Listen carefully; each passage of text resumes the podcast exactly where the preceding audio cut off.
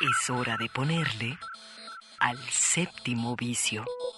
Un viaje a las pantallas de la creación. Miradas al séptimo arte, a la manera de Red Radio Universidad de Guadalajara. Bienvenidos.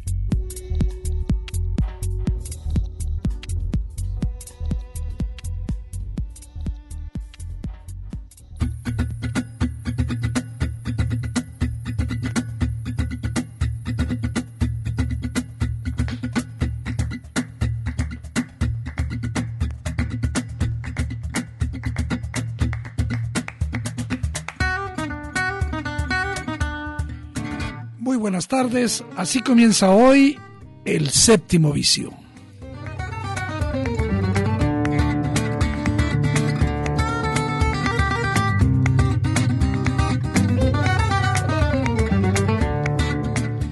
Los saluda Eduardo Quijano con el gusto de cada sábado aquí en este espacio dedicado sobre todo a explorar qué está ocurriendo en el mundo de la producción audiovisual, en el mundo del cine y vamos a comenzar eh, orgullosamente presentando un episodio más de esta magnífica serie Cronoscopio que hoy nos va a ofrecer una semblanza de una gran mujer, una mujer nacida en Tapalpa, Jalisco, eh, profesora, activista, revolucionaria y una mujer que hizo grandes cosas para la liberación de la mujer. Escuchemos Cronoscopio.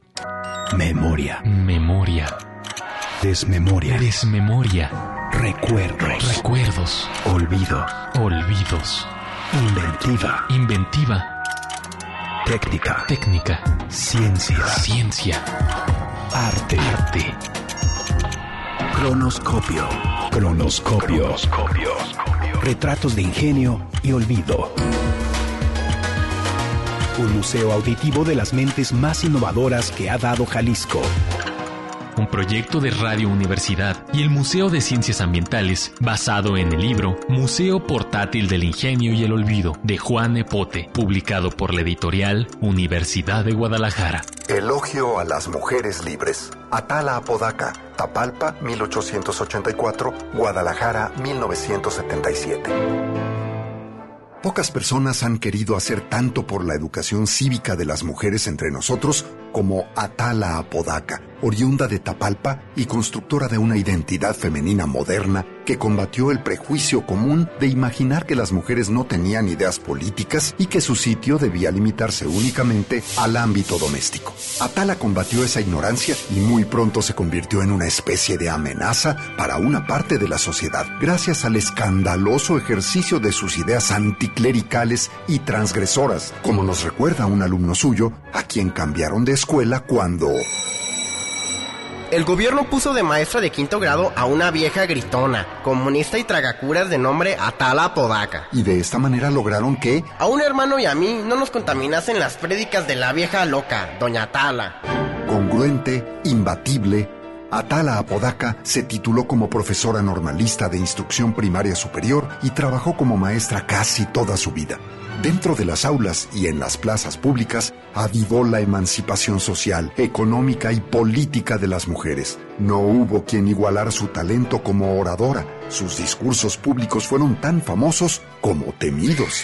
En el Teatro de Gollado llegó a ofrecer ciertas conferencias populares que no pocas personas trataron de impedir calificándolas de ateas entre otras razones porque Atala lanzaba en voz alta arengas a favor del pensamiento racional para que las mujeres se liberaran de la asfixia que provocaba en ellas la Iglesia Católica junto con provocaciones de este tipo.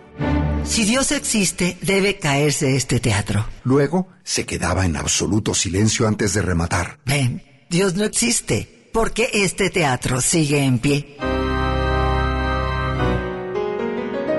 Precisamente fue en el Teatro de Gollado donde la Liga Amigos del Pueblo le ofreció un homenaje de admiración a su privilegiado talento y meritoria labor, en un escenario compuesto por más de 3.000 personas que la saludaron con una tempestad de aplausos y una lluvia de flores y serpentinas que tapizaron el foro cuando alguien pintó con palabras su retrato.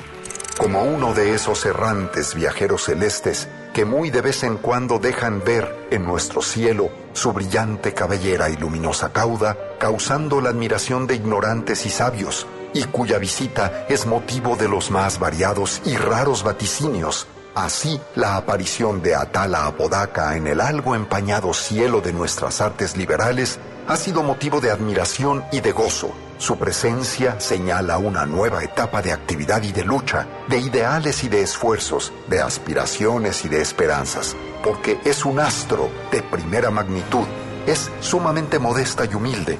En su indiana faz en donde centellean unos ojos de mexicana pura, se revela toda la grandeza de su alma y la bondad y estoicismo de su corazón.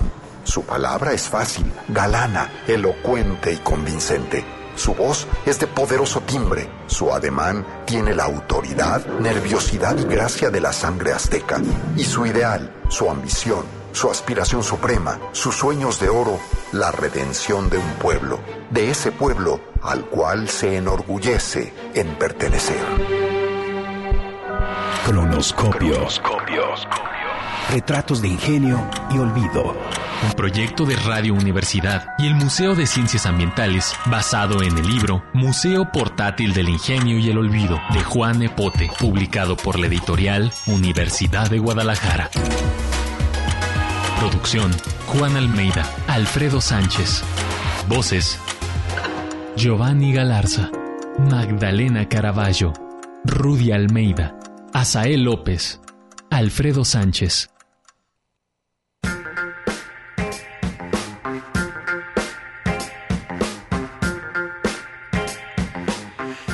En el séptimo vicio comenzamos hoy saludando a Claudia Caballero. Bienvenida Claudia, ¿cómo estás? ¿Cómo estás Eduardo Quijano? Un saludo a todas y a todos hoy en el séptimo vicio. Pues fíjate Claudia que el jueves, eh, el horario temprano de París, se dio a conocer en buena medida la programación del que es seguramente el festival, cuando menos el más famoso, no sé si el más importante.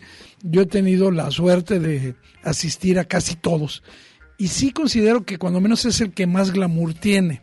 Eh, a mí particularmente me gustaba mucho más el Festival Internacional de Cine de, de Toronto, pero no dejo de reconocer que el glamour, eh, la tradición la tiene Cannes. Y bueno, pues eh, una de las batallas de, de Cannes es por regresar a la normalidad. Recordemos que el año pasado no se celebró.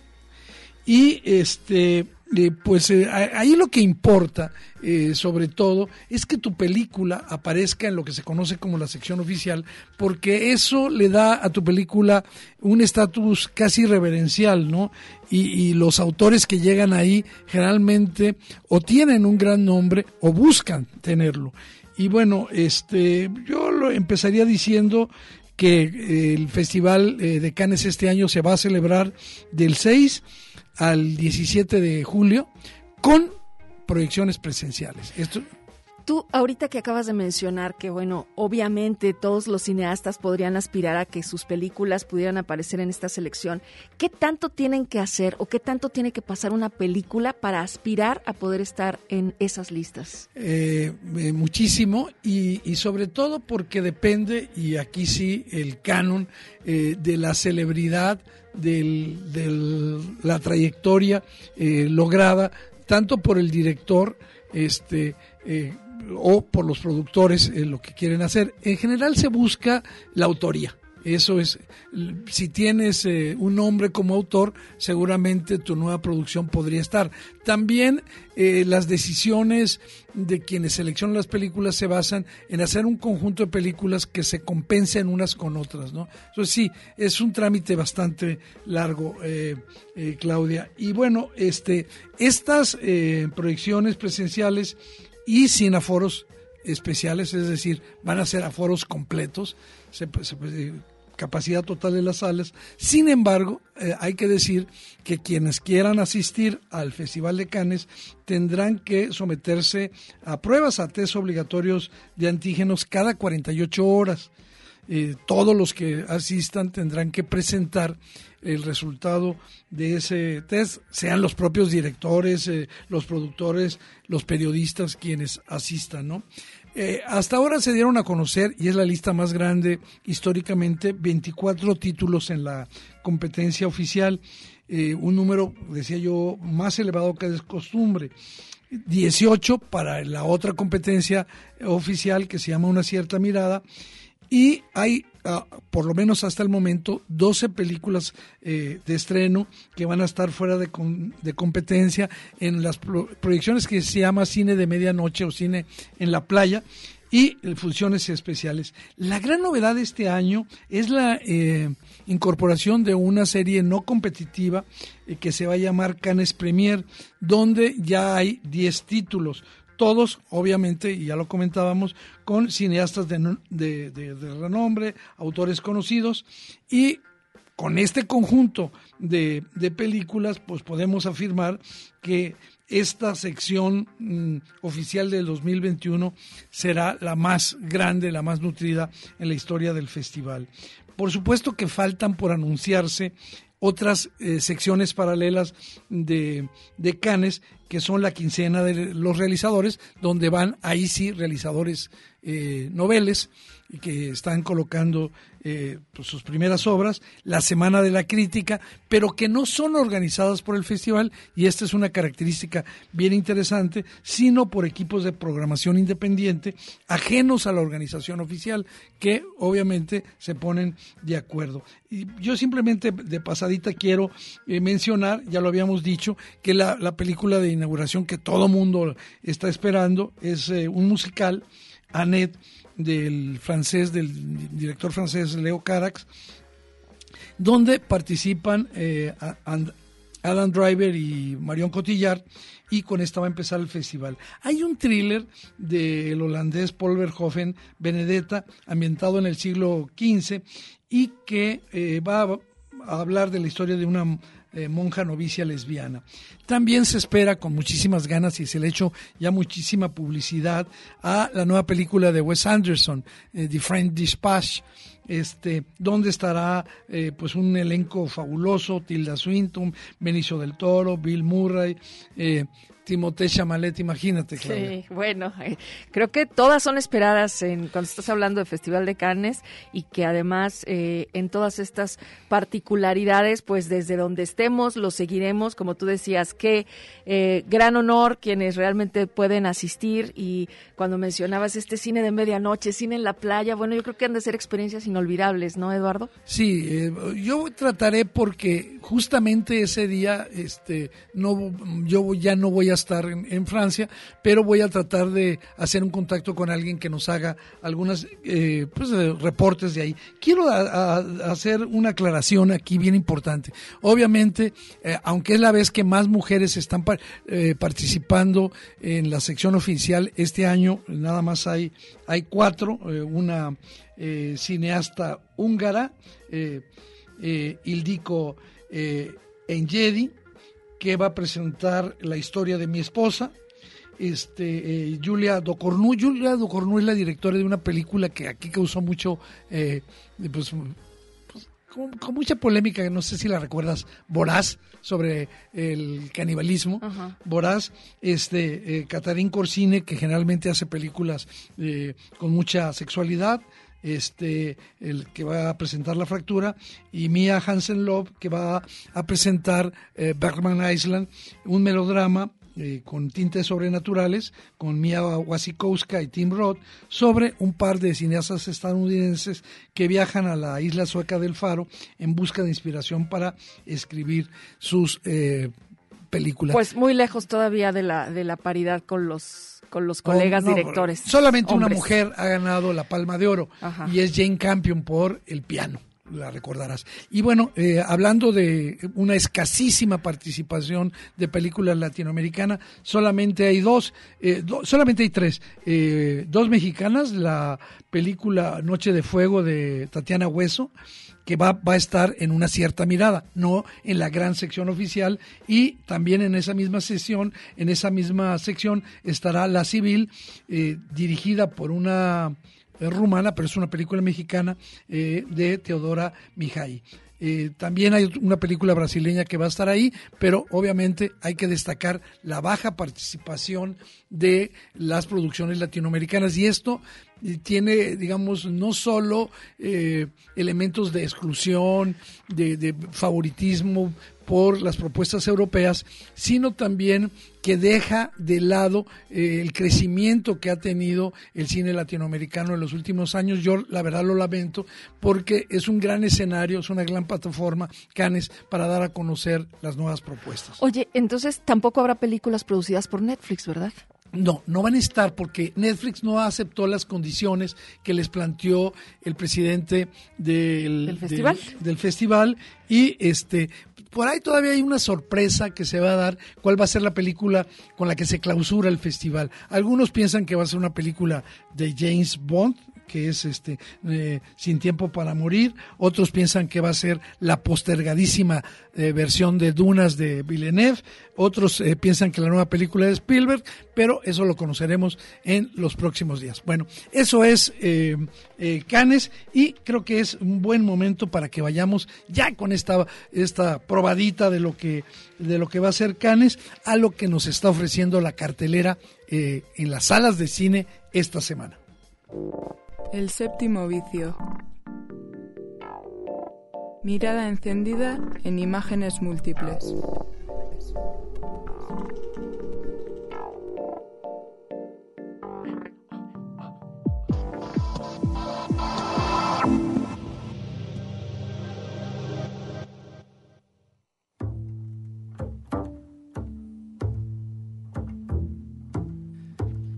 Recordarás, Claudia, que durante eh, la realización del Festival Internacional de Cine de Guadalajara del año pasado, tuvimos la oportunidad, a mí me tocó, lo recuerdo con mucho afecto en el Teatro Diana, presentar eh, la reciente película de Yulene Olaizola, eh, Selva Trágica. Y a mí me tocó presentarla ahí, pero la película no había tenido, digamos, su corrida normal. La película ya se estrenó y tengo que adelantar, a pesar que se adelantó, eh, que es una muy buena noticia, que eh, Selva Trágica también la va a presentar en los próximos días Netflix. Entonces, bueno, ¿de qué va esta película? Fíjate que es una película sumamente interesante. Este, eh, a pesar de que tiene, digamos, ciertos elementos que podrían tener diversas lecturas, yo lo, básicamente lo que diría para quienes quieran ver esta soberbia realización de Ola Isaola, eh, es que pues es una historia ambientada en los años 20 eh, del siglo pasado, en la frontera entre México y Belice, y es una especie de odisea trágica que ocurre en el corazón de la selva, que es una selva, y aquí vienen ya las complejidades, que también está habitada por espíritus mayas. Esto es el marco de una historia de explotación, una historia de colonialismo, que va a acompañar, que va a contarnos la historia de Agnés, una novia que escapa de un prometido sanguinario, pero que termina siendo rehén de un grupo de trabajadores del chicle. Yo quisiera que sea la misma eh, Yulene, eh, que en una entrevista nos dice de qué va la película. ¿Te parece? Vamos a escucharla. Muchas gracias por compartir con el séptimo vicio estos momentos, Yulene. Comenzaría esta conversación sobre tu nueva película con una pregunta. ¿Cuál fue el detonante para construir el proyecto y sobre todo para convertirlo en esta historia tan singular que cuentas en Selva Trágica? Todo empezó hace 10 años que viajé por primera vez a la frontera entre México y Belice. Estaba de vacaciones, intenté cruzar la frontera y descubrí, digamos, esta conexión entre México y Belice que es una frontera muy diluida, digamos, solamente estamos separados por el río Hondo, un río muy delgado que puedes cruzar incluso nadando si es necesario. Desde ese momento sentí curiosidad por Belice como país y por la frontera entre México y Belice y años después pude regresar a esa región y, y reconocer un poco más el lugar. Empecé a hacer investigación sobre el lugar, descubrí todas las leyendas que tienen que ver con la cultura maya y la selva, como la leyenda de la mujer Shtabai. Y al mismo tiempo descubrí leyendo sobre la historia del lugar que hace 100 años comenzó el, eh, a desarrollarse la industria del chicle, la extracción de goma de mascar, que años después se volvió una industria muy importante en México. Entonces esas tres cosas eh, se conectaron en mi cabeza y, con esos tres elementos empecé a crear la historia de Selva Trágica. Selva Trágica es una ficción. Algunos la califican y yo coincido como una especie de western dramático. Y más allá de eso, a ti, ¿qué asuntos te interesa o te interesó abordar en tu relato? Y sobre todo, ¿a dónde quieres conducir al espectador con esta historia? Eh, creo que el cine se comunica con el espectador a muchos niveles y como director lo último que uno piensa en una película, por lo menos yo, es como en un mensaje específico, porque el cine está lleno de elementos que, que se mezclan de maneras muy complejas, demasiadas capas de información. Entonces tú puedes dar un mensaje a nivel sensorial, experiencia, este, visual, sonora.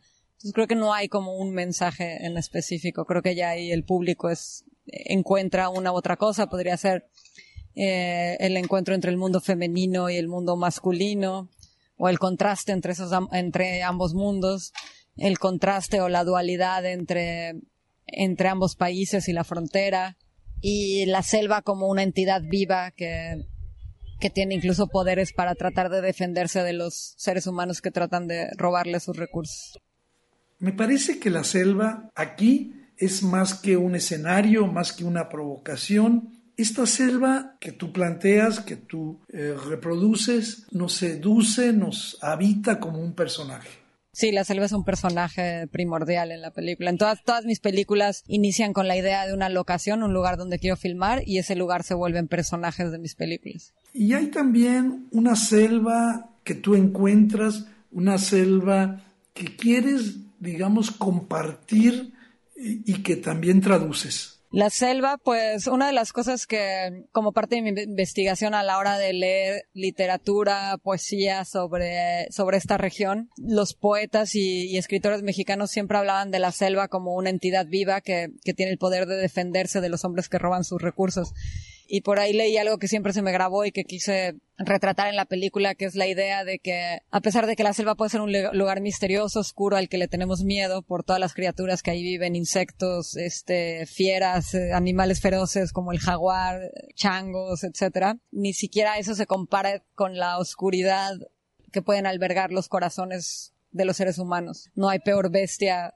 de la selva que el ser que los seres humanos. Entonces en mi película creo que hay una dualidad también entre estar viendo cómo se comportan estos hombres, esta pandilla de hombres que trabajan en el chicle, de alguna manera haciendo una metáfora con los monos o, los changos que están en esa selva y también observan con curiosidad a esta hermosa mujer beliceña. Entonces, pues ese era un poco la, el juego, la metáfora, la idea de, que retrata la película. Para concluir, deseo felicitarte eh, por esta nueva película, Selva Trágica, que has llevado al Festival de Cine de Venecia, a la Mostra de Venecia, y que pues ha recibido el reconocimiento unánime por su calidad. Es un año muy especial, creo, para todos, pero en ese sentido es todavía más emocionante haberlo logrado y estar aquí, tener la película y compartirla con el público, empezar a leer las primeras opiniones y saber que le apostamos, digamos, a un año muy difícil para el cine, no nada más, bueno, para todo, para toda la humanidad, pero obviamente eso también se refleja en la industria del cine. Entonces tomamos un riesgo como productores, directores al, al decidir estrenar la película en Venecia y acoplarnos a lo que está pasando. Pero creo que la apuesta valió la pena y el festival siempre te hace sentir cómodo y muy, sí, muy bien recibidos todos nosotros. Y también se ve esa emoción en la gente que por fin regresa a las salas de cine. Y eso es muy especial, como formar parte de ese regreso lo hace especial. Felicidades, de nuevo, muchas gracias.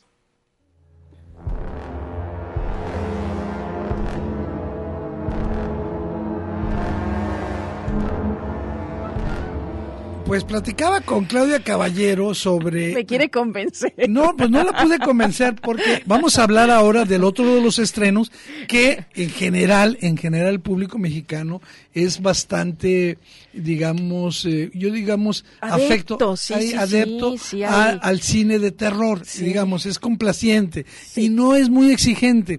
Y hay una saga, una saga que eh, pues en realidad no tiene tres películas, vamos a hablar del Conjuro 3, El Diablo me obligó a hacerlo. Sí, así se si ustedes han visto La Monja, La Llorona, Anabel, pues está en ese mismo universo, ¿no? Ese es el mismo universo. Las tres primeras, las dos primeras películas y algunas otra eh, las hizo el director James Wan. Esta es la primera que no hace él.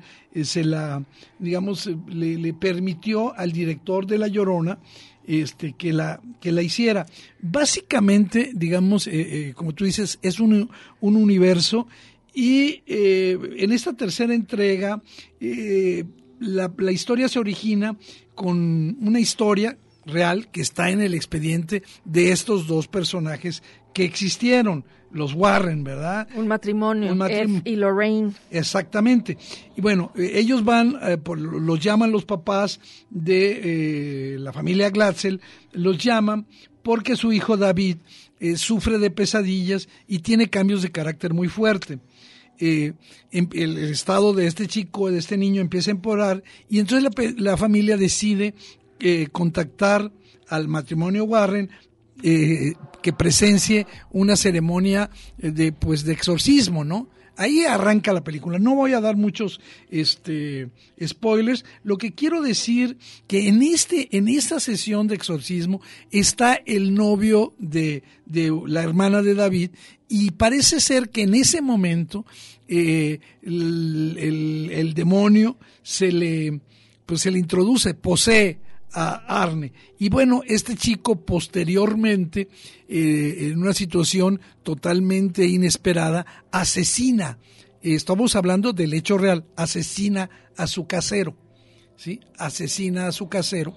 Y eh, bueno, la, la historia de El Conjuro 3, El Diablo me obligó a hacerlo en este nuevo episodio, pues vamos a ver que, si en verdad cómo se cómo se introdujo, cómo, cómo lograron que eso ocurriera y yo creo que este la película tiene todos los elementos del terror clásico, hace un excelente uso de los flashbacks, de montajes alternativos para ver qué está pasando. Hay una cita muy clara al exorcista, por supuesto, y también a otras, eh, a las otras dos películas de la saga del conjuro.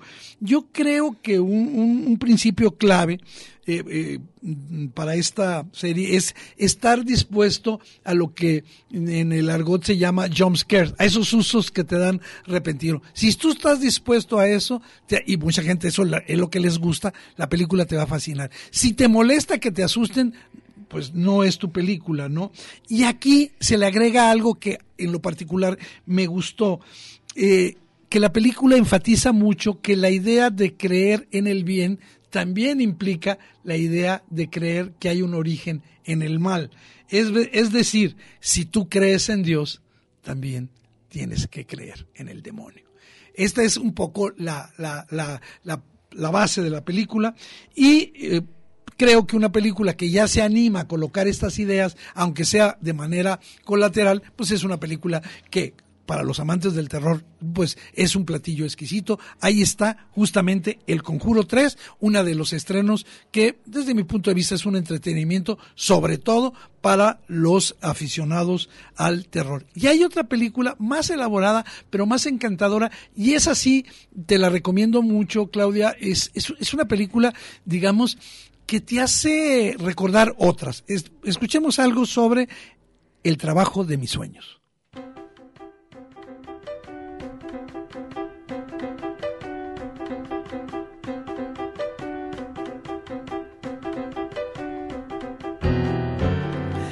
El trabajo de mis sueños está basado en, una novela, en la novela de Joanna Rakoff, Mi año con Salinger, ¿sí? Es muy importante decir que ella también ayudó eh, al, director de la película a, revisarlo. El director es un franco-canadiense, Philippe Falardeau. Él es el director de una película que a mí me encanta, eh, Monsieur Lazare, y también de una película, a lo mejor no la recuerdan mucho, con Reese Witherspoon, que se llamó La Buena Mentira.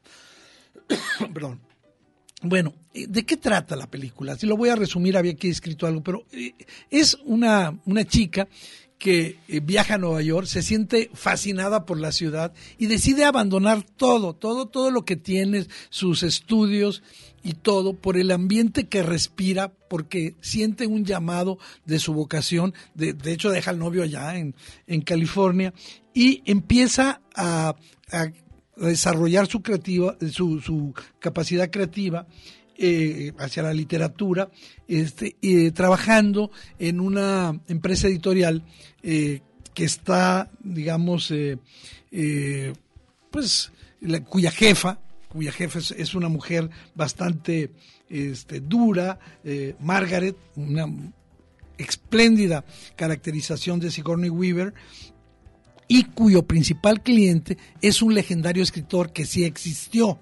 Un, un director, digo, un escritor, eh, J.D. Salinger, que hizo una, una enorme novela, El guardián en el centeno, que cuando menos a una gen- generación de estadounidenses, pues los, los convocó. Aparte hay que decir, para quienes no lo recuerden, que es el libro que, que llevaba en las manos el asesino de, de John Lennon. Sí, por, por Además. mención- por, si fuera poco, Fíjate ¿no? que yo vi el tráiler de esta película, El trabajo de mis sueños, y por un momento ver a esta, como dices, Sigourney Weaver, eh, híjole, qué bárbara, siempre es un agasajo poder eh, verla en otros papeles, eh, celebrar que, que en efecto, bueno, pues está eh, siempre con, a los que somos sus admiradores, pues siempre complaciéndonos, ¿no? Con, con trabajos maravillosos. Aquí me llama la atención porque el, la chica esta que llega a trabajar con ella, por algún momento decías tú, te recuerda a otras películas en las que obviamente... El diablo- el diablo viste la Claro, moda. por supuesto, esas donde ves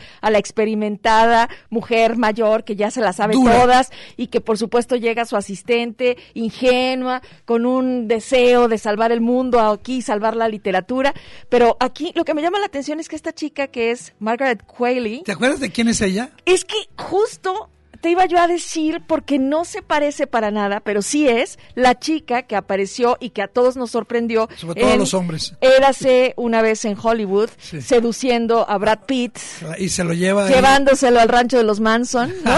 Eh, Bueno, fíjate que también ella salió en otra película que a mí me gusta mucho, fue una de sus primeras apariciones, eh, Two Good Guys, dos buenos tipos, eh, con Ryan Gosling y Russell Crowe.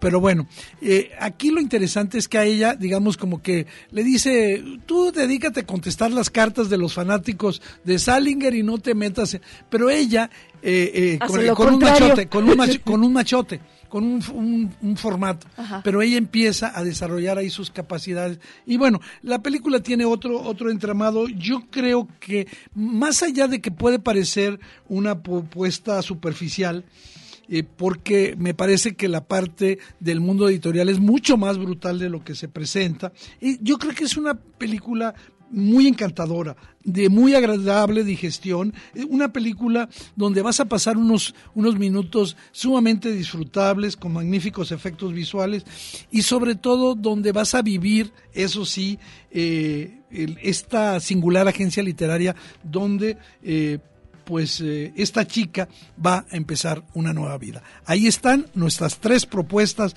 de la cartelera, que son Selva Trágica, que la pueden ver en la Cineteca del Festival Internacional de Cine de Guadalajara, El Conjuro 3, El Diablo me obligó a hacerlo, y El Trabajo de mis sueños, que cuyo título original es Mi año con Salinger. Vámonos a un corte escuchando un poquito de música y regresamos muy pronto. Hay un temblor en el cielo.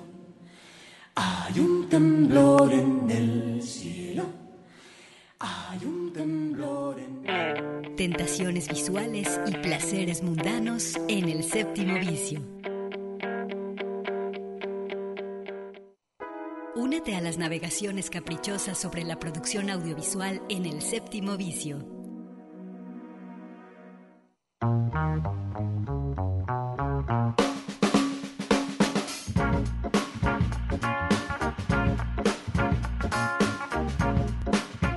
Regresamos al séptimo vicio y pues vamos a seguir eh, efectivamente eh, proponiendo alternativas de entretenimiento. Ahora pues nos toca en streaming. Ya revisamos pues lo que creemos que puede ser más apetecible de la cartelera. Y ahora, Claudia, vamos a revisar algunas cosas no necesariamente nuevas o estrenos que están en plataformas. Y yo quería destacar una porque sé por el tiempo que tiene de estrenada que es muy posible que mucha gente no la haya visto.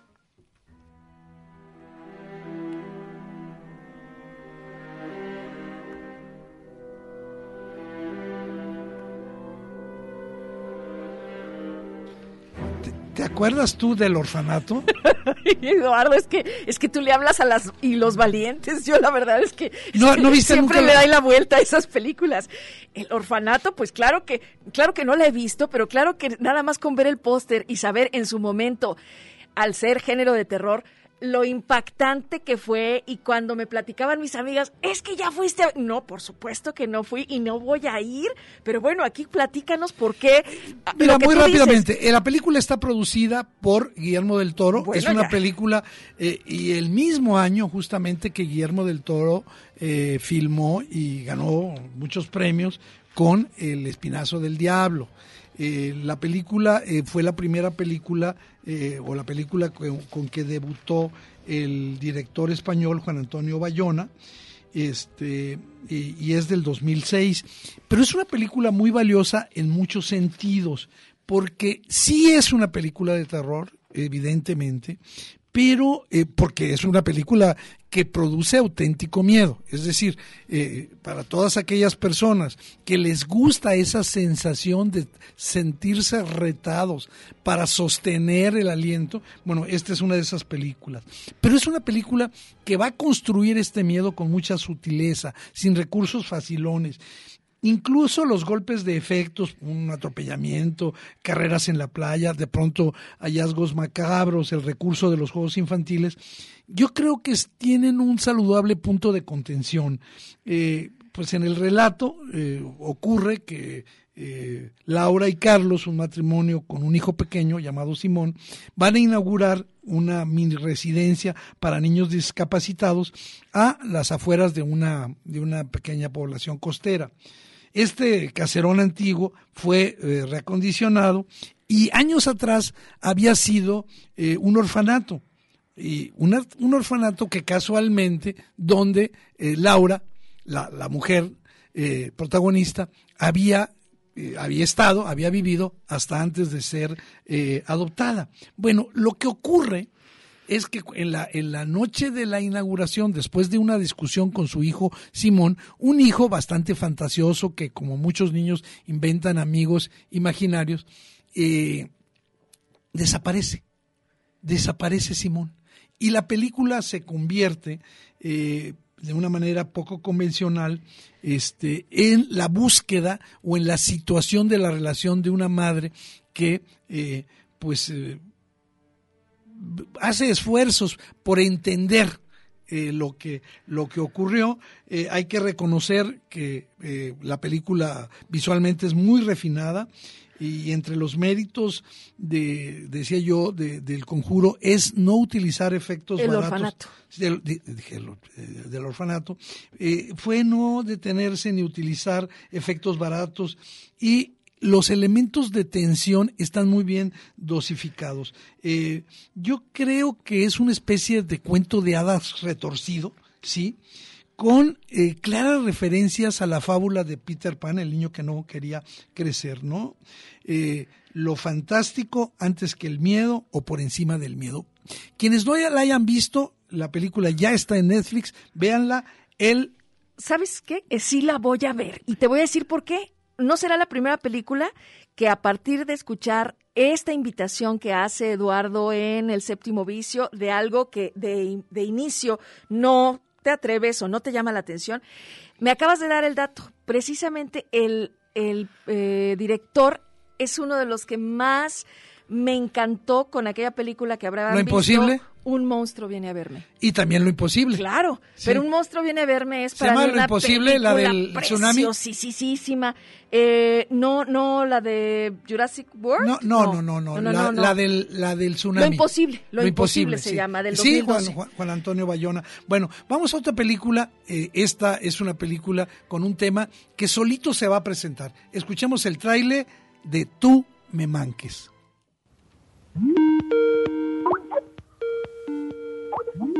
¿Aló? Hola, soy el padre de Gabriel. ¿Dónde está Gabriel a todo esto? Gabriel está muerto. Señor, voy a llamar a la policía. Espera, por Señor, favor. La embajada ya sabe de su amenaza. Perdóname, necesito hablar contigo. Usted lo obligó a mentir. Estoy aquí. ¿A qué viniste? Vine a llevarme a mi hijo. Gabriel hablaba mucho de usted. Todo lo que puedo imaginarme es una versión de él que no reconozco. I want the truth. Pero ¿de dónde querés que saque 10 actores hombres y encima que hagan de gays? Yo creo que nadie nos quiere apoyar por tanto hombre desnudo. ¿Por qué te cuesta ponerles calzoncillos, hombre? Dios, esto de aquí no va a ser sexual, es sobre ser libre. Nos van a cancelar la obra y te vas a quedar sin soga y sin cabra, Sebastián. Y desde que su hijo entró en mi vida tuve que mentir. Porque eso es lo que ustedes hacen en Bolivia. Quizás yo lo presioné demasiado. Lo único que hiciste fue amarlo. Amar es más que un sentimiento. Amar es una decisión, es una promesa. ¿Qué es la vida? Un frenesí. Decir tú me manques? Te lo dijo varias veces.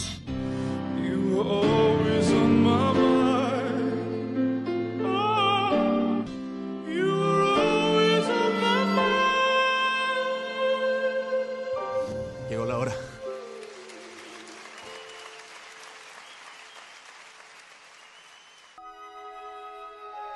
Bueno, pues la recomendación de Tú me manques es, ya lo escuchamos, la historia de un chico homosexual que se lo oculta a su padre. Su padre viaja a Nueva York para eh, confrontar al amante del chico y poco a poco, al en- encontrarse con el amante de su hijo, va reconsiderando su posición a través de que este chico está montando, está participando en una obra de teatro. Este, a mí la película me gusta mucho, tiene que- hay momentos a veces sumamente dramáticos, pero eh, Claudia, tú también la viste, creo que también usa bastantes estereotipos acerca del cuerpo homosexual, del cuerpo homosexual masculino, sin embargo es una película disfrutable eh, y tú me manques, eh, está en francés, quiere decir te echo de menos. Sí, son temas serios, eh, pero también vamos a encontrar comedia en esta película. Sí, hay ¿no? momentos muy divertidos de- Sí, sí. del amigo. Sí, de- sí, es un, es un tema definitivamente de reflexión, además ver cómo se va transformando la visión de este adulto, ¿no? Que a fin de cuentas, bueno, comienza la película eh, contándote su, su duelo, ¿no? Contándote la sorpresa de una pérdida y este, y su conflicto, obviamente, con con lo que lo que no conoce, creo. Es que a mí me parece Él eso es se da parte cuenta el muy padre que interesante. nunca ha conocido a su hijo. Tú me manques en HBO, una muy, un muy buen drama que eh, pues está ya disponible. Ahora vámonos a otra película que para los amantes de las películas deportivas, pero también de los buenos melodramas, es una muy buena opción.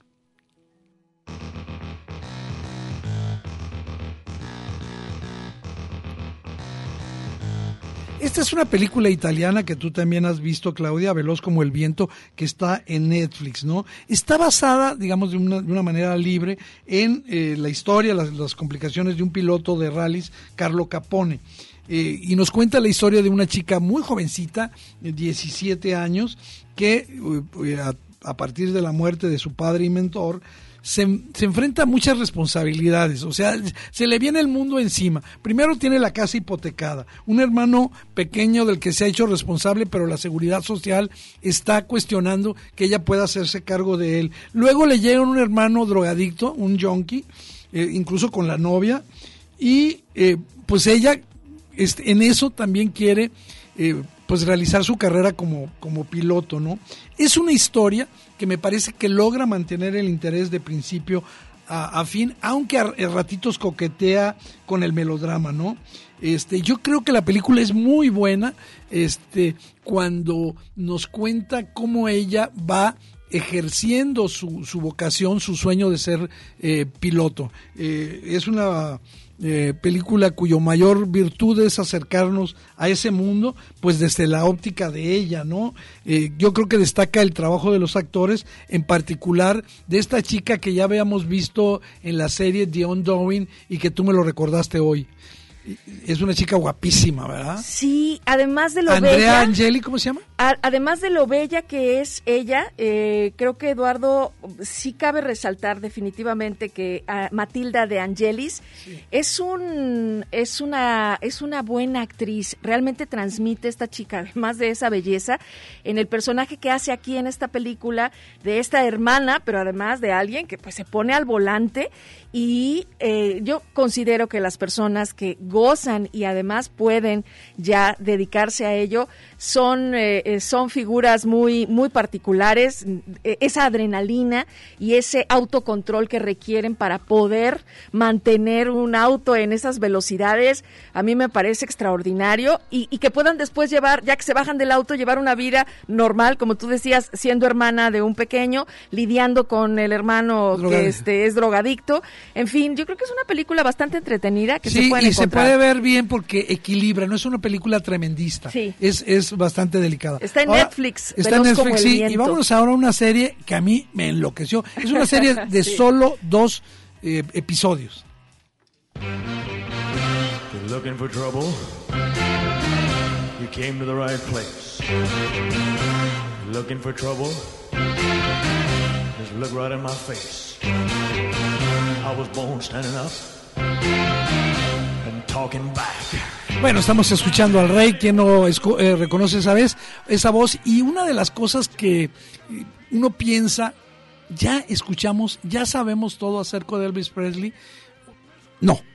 Este documental nos viene a mostrar, es una serie documental que se llama Elvis Presley, el rey del rock and roll. En realidad el título se llama eh, Elvis Presley The Searcher, el buscador. Y es una serie maravillosa. eh, en conjunto los dos episodios duran un poquito más de dos horas y media. Es, sí eh, bastante largos en, no, en conjunto, o sea, hay uno que dura... El primero dura casi dos horas. Casi Eduardo. dos horas, sí. Entonces sí es 112. importante que ustedes, como acabas de decirlo, sepas, te des el tiempo sobre todo. Yo, ¿sabes qué? Fui sorprendida, pensé que iba ante un capítulo de 40 minutos, media hora. Entonces sí llegó un momento donde dije, híjole, creo que no tenía yo el tiempo, pero de una vez lo termino. Claro que me encantó, claro que es ese, a pesar de ya saber mucho de esta figura, a pesar de haber visto muchas de esas escenas, vi escenas nuevas que no había visto de Elvis, ¿no? Sí. Y yo estoy segura que a eso te refieres tú también. Y no solo eso, sino que eh, se basan fundamentalmente en la idea de que este individuo, más allá de toda la palafernaria y la locura que nos han hablado de él, de, su drogadicción, de, de sus manías, hablan de los aportes culturales que hicieron sus seis grandes discos. Quienes quieran saber cuáles son los seis grandes discos que aportó, que nos legó Elvis Presley, ahí están eh, eh, discos que hay que decir cubren prácticamente todos los géneros musicales, incluyendo el gospel.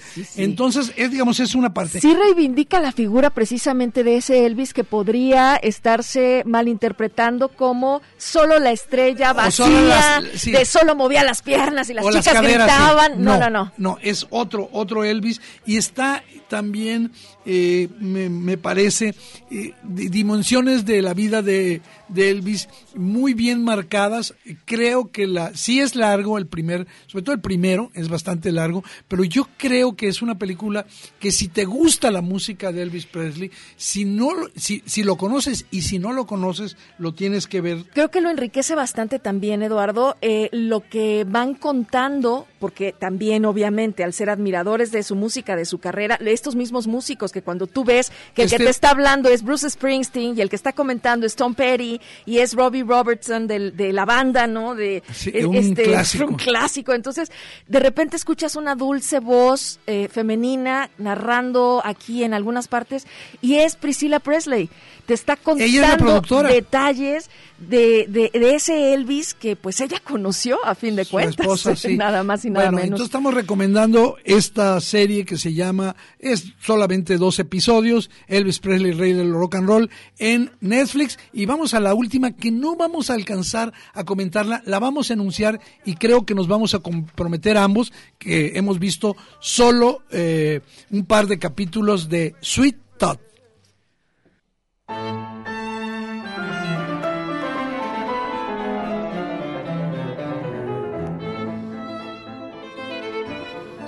Bueno, pues es una serie que yo creo, fíjate lo que voy a decir, ¿eh? me voy a animar a decirlo. Va a ser una de las series del año. ¿De verdad? Y- sí, y, y- y voy a decir por qué. Una vez que eh, se nos dimos cuenta del gran éxito que tuvo eh, Stranger Things, quedó un vacío de ese tipo de series que puede ver toda la familia, que no están demasiado cargadas de vi- violencia, que tienen acción, que tienen suspenso, pero que tienen esta capacidad, yo diría, de ir acompasando historias muy humanas. Llegué a Eh, pensar precisamente en Stranger Things en el primer capítulo mientras veía, por un lado, la dulzura de este protagonista en el bosque. Eh, frente a sus demonios y, y al deseo de aventura también, ¿no? de salir a un mundo que no conoce. Eh, Pues es un niño animal. Hay que decir que el protagonista es un niño animal que nace después de una de un gran virus. Les llaman híbridos. Híbridos, sí, así es. Y, y que va a ser perseguido, y van a ser cazados estos híbridos, porque se les acusa de ser de los, los causantes del virus. Sí, porque fueron bebés nacidos en parte humanos, en parte animales, y creo que lo que acabas de decir, cuando escuchamos hoy un virus, no es como hace dos años que nos No. decían la palabra virus, ¿sí? Pero la, peli- la serie es encantadora. Eh, Claudia y yo apenas hemos visto un par de capítulos. Ya hablaremos más de ella, Claudia, pero definitivamente Sweet Tooth, Sweet Tooth eh, en Netflix es una serie eh, familiar, una serie de aventuras que tiene algo de thriller porque este niño va a escapar de sus captores y se va a encontrar con una especie de amigo, compañero con el que va a vivir muchísimas aventuras. Oye, Eduardo, está detrás de Sweet Tooth eh, Robert Downey Jr. Y su esposa, eh, Susan, eh, ellos son los, junto con Warner Ya, Bros. produjeron, eh, tenían muchos años con el proyecto, ¿eh? Así que es una muy buen, un muy buen comentario. Claudia, para bien, yo creo que lo único que tenemos que decir es que todos tenemos que cumplir con nuestra obligación, con nuestro derecho. mañana, Mañana hay que ir a votar. Todos cumplamos con esta gran responsabilidad, creamos en la democracia, creo que es lo que nos toca a cada uno de nosotros y pues a todos ustedes, eh, gracias por acompañarnos aquí en el séptimo vicio, gracias Claudia. Gracias, Eduardo, y a todas ustedes, pues que tengan un excelente fin de semana y nos encontramos aquí el próximo sábado. Un poquito del rey. Hasta pronto. Well, since my baby left me, well, I found a new place to dwell. Well, it's down at the end of Lonely Street, that heartbreak hotel where I'll be. I'll be just so lonely, baby. Well, I'm so lonely. I'll be just so lonely, I could die. Although it's always crowded, you still can find some room for broken-hearted lovers to cry there in the gloom. Be so, I'll be so lonely, baby. I'll be so lonely. You're so lonely, they could die. Now the bellhop's tears keep flowing, the desk clerk's dressed in black. Well, they've been so long on the street, they'll never, never look back and think it's so, think it's so lonely, baby. Well, they're so lonely, well, they're so lonely, they could die. El séptimo vicio. La cultura del cine en imágenes sonoras. Un viaje a las pantallas de la creación. Escúchanos todos los sábados desde las 3 de la tarde. Hasta la próxima.